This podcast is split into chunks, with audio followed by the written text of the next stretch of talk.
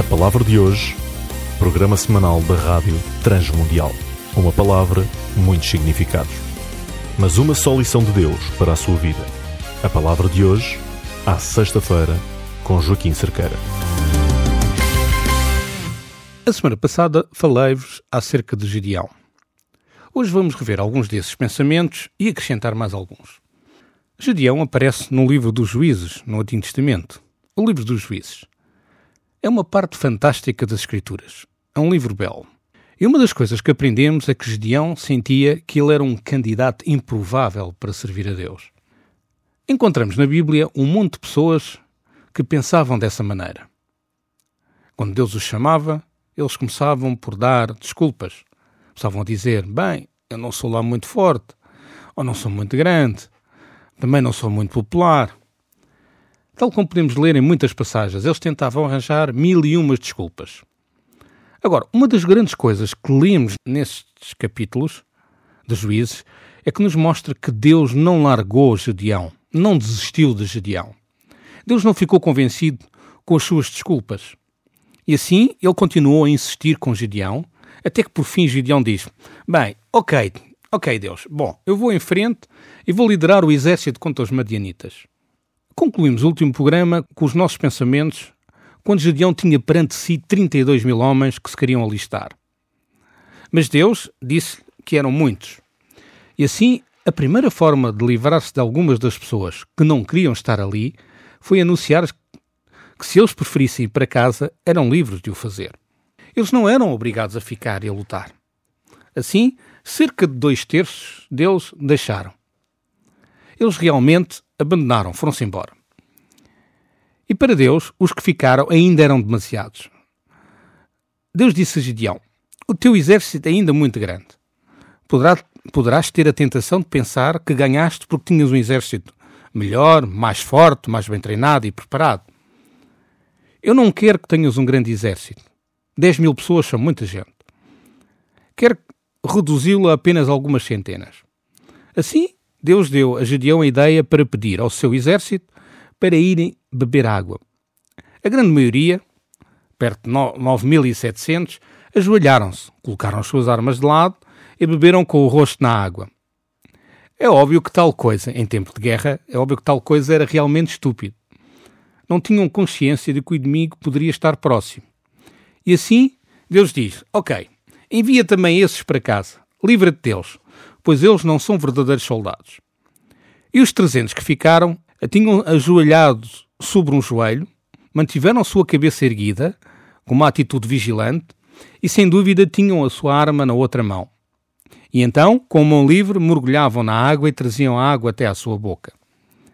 Assim, eles estavam sempre vigilantes. E Deus disse a Gedeão: Ok, esses aí são os teus verdadeiros soldados. Leva-os e preparem-se para ir para a batalha. E aqui podemos pensar: bem, pobre Gedeão, ele foi uma pessoa sempre insegura e duvidava de tudo. E ainda assim, mais uma vez, ele diz a Deus: Senhor, se não te importas, mas eu gostaria de ter mais uma prova. E assim ele aproxima-se de Deus. E como podemos ler nestes dois capítulos do livro dos Juízes, capítulo 6, ele aproxima-se de Deus e diz: Por favor, podes dar-me mais uma pequena evidência de que vais estar realmente comigo, meu Deus? Eu tenho aqui um, um, um véu de lã. Vou colocá-lo sob a eira. Se o orvalho cair só no véu de lã, ficando a terra seca, terei a certeza de que me escolheste para salvar Israel. E assim aconteceu. Quando Gedeão se levantou, no dia seguinte, espremeu a lã e encheu um copo com água do orvalho. E tudo ao seu redor estava seco. Isso era obra do sobrenatural. Não vemos acontecer isto de forma normal, no nosso dia a dia. E mais uma vez, Gedeão, e tal como já tínhamos falado a semana passada, este pobre rapaz era uma pessoa muito insegura. Ele sempre precisava que Deus o levasse, o conduzisse pela mão. Muitas vezes sentimos da mesma maneira.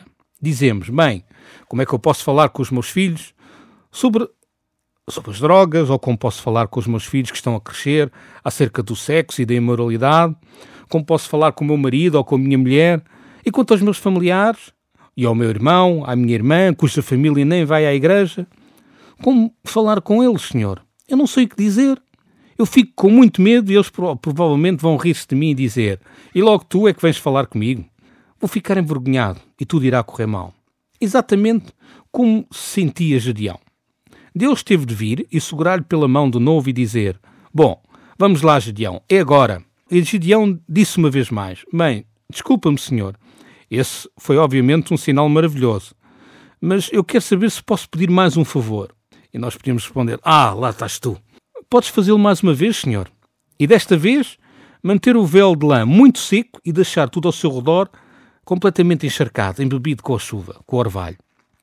Exatamente o contrário do sinal anterior. E assim, com certeza, na manhã seguinte, ele acorda e o véu de lã está seco. Em todos os lugares em volta, no chão, na pedra, em todos os lugares ao redor, estavam encharcados. Assim, mais uma vez, Deus deu um, um sinal sobrenatural, algo totalmente fora do normal. Como querendo dizer: Eu estou contigo, Gedeão. Levanta-te, avança, que eu estou contigo. Eu acho que Deus aprecia aqueles que confiam nele, mesmo sem sinais. Na verdade, eu sei que ele o faz. As Escrituras não dizem para virmos a Deus e pedir-lhe um sinal. Elas dizem para nós crermos em Deus, para confiarmos nele. Mesmo que não o vejamos, devemos saber que Deus está conosco, que Deus está consigo, que Deus está comigo. Ele livrá-lo-á. Isso é uma fé forte. Podemos recordar as situações do Novo Testamento. Quando Jesus via uma grande demonstração de fé, ele normalmente gostava de comentar essas sensações, essas situações. Ele dizia: Mas que fé maravilhosa a tua ao confiares em Deus. E, mas havia sempre aqueles que precisavam de um sinal. É fácil perder a conta o número de vezes em que esse tipo de pessoas aparecem nas Escrituras. Sempre que Deus quer curar alguém, do tipo ir e mergulhar no Rio Jordão, a pessoa diz: Bem, isso é um, um rio lamacento e sujo. Viajei por muitos sítios e muitos lugares onde existem belos rios e agora pedem-me que me desonre e mergulhe sete vezes neste rio, neste charco? De modo algum. Eles sempre precisavam de alguma coisa. No entanto, é realmente verdade que Deus abençoa aqueles que têm uma fé forte, que realmente confiam nele. Bem, finalmente Gedeão lá foi. E então, mais uma vez, ele tem dúvidas de novo. Ai ai. Olha o tamanho dos exércitos dos madianitas. É porque não eram apenas os madianitas, havia outros exércitos inimigos que se tinham aliado. E geralmente os inimigos de Israel faziam uma trégua entre si sempre que atacavam Israel. Por isso, Sempre havia outros exércitos inimigos ao redor. E Gedeão sabia disso. E assim, mais uma vez, ele começa a duvidar.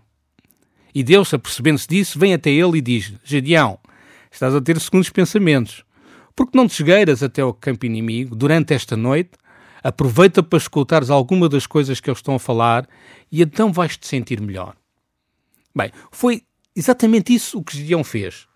Ele pega no seu servo, vai até ao campo inimigo e ele ouve um par de guardas ou de soldados a falar, e um deles dizia: Sonhei que vi um pão de cevada rolando sobre o nosso acampamento e vi bater na tenda e lançando-a por terra.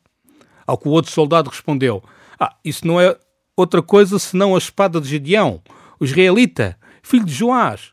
Deus deu-lhe a vitória sobre Madian, sobre o nosso exército. E Gedeão estava ouvindo isso. E então ele regressou ao acampamento israelita, muito encorajado, e ele diz: Levantem-se, o Senhor vai dar-nos a vitória sobre o exército de Madianita. Mais uma vez, Deus vem ter com Gedeão. O plano de Deus para Gedeão era o seguinte: dividir os seus 300 homens em três grupos.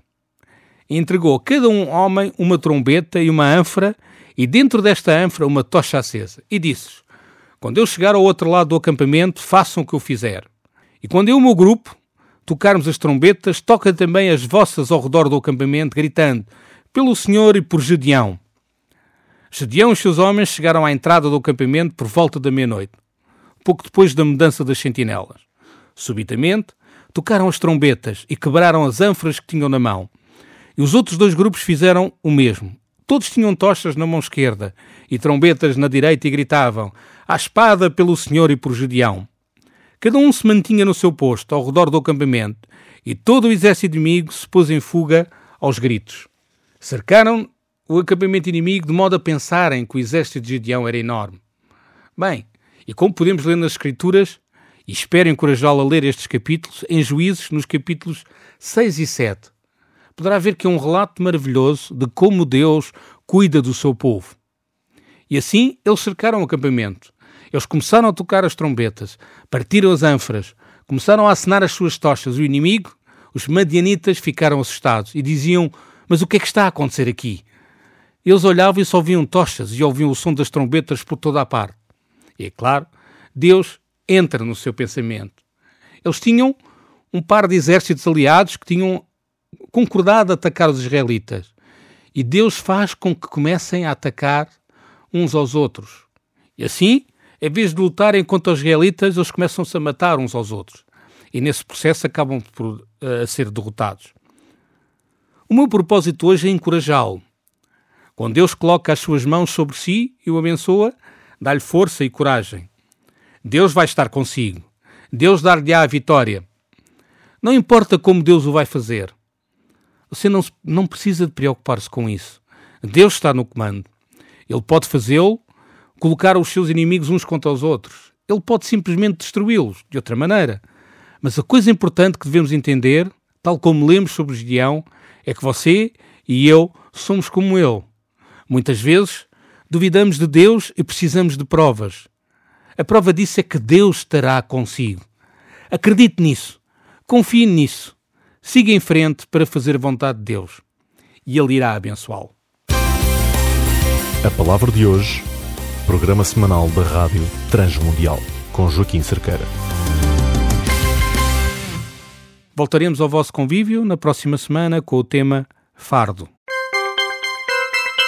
A Rádio Transmundial de Portugal tem diariamente uma programação feita a pensar em si. Acompanhe todas as novidades e notícias pelo Facebook e Twitter da RTM Portugal.